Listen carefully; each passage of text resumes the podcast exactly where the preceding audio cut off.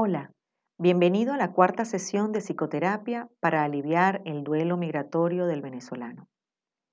En esta sesión queremos hablar sobre las preocupaciones del inmigrante.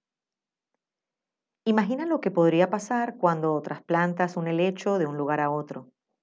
Lo retiras de su terreno, será necesario ponerle algo de tierra para conectar las raíces, además de meterlo en un envase y un poco de agua mientras lo llevas al nuevo territorio.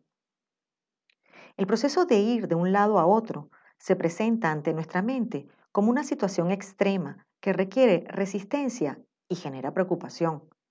La preocupación es uno de los pensamientos más comunes en los inmigrantes.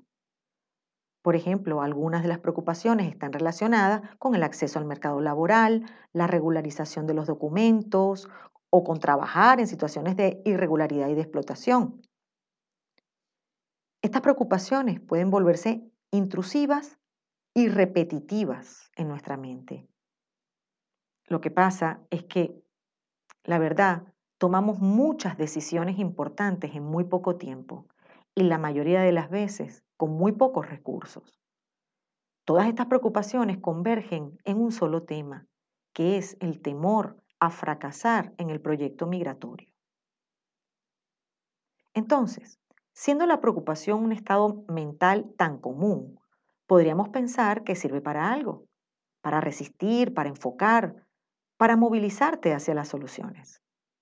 Sin embargo, la preocupación sostenida por meses o años puede cansar, entristecer y hasta llevarte a la indefensión, que es una sensación de no tener esperanza de poder controlar la situación en un futuro próximo.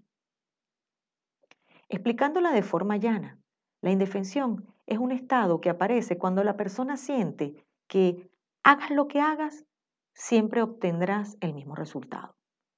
Entonces, la consecuencia más directa sobre la persona es la pasividad. Perder toda respuesta para afrontar. Queremos reorientar tu plan de migración hacia una visión resiliente, que te devuelva el control y te haga sentir eficaz respecto a tu propio destino. Pon atención a los siguientes tips. Primero, aunque hayas tenido muchas situaciones adversas y dolorosas que has intentado modificar con resultados infructuosos, evita la pasividad. La pasividad puede ser una actitud limitante que no permita tu desarrollo y que disminuya tu valor propio y autoestima. Segundo, cuando veas que empiezas a retrasar y a abandonar los planes por falta de motivación, hazte un llamado a diagnosticar por qué estás desconectándote de tus propios planes.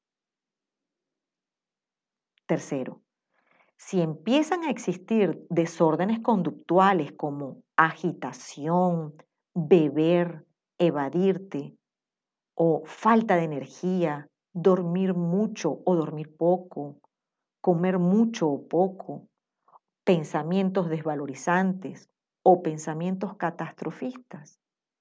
Quizás es la hora de pedir ayuda en lugar de quedarte en pasividad. Cuarto, el estado de indefensión puede producir parálisis en las ganas, en el sentir y en el pensar. En consecuencia, deberás tomar la decisión de romper con ese ciclo negativo, con esa forma de pensar que sabotea tu propio plan migracional. El reto será entonces reaprender un nuevo método que aumente tu sentido de control sobre las nuevas circunstancias. Para empezar a reaprender, te invitamos a la quinta sesión de psicoterapia para aliviar el duelo migratorio del venezolano.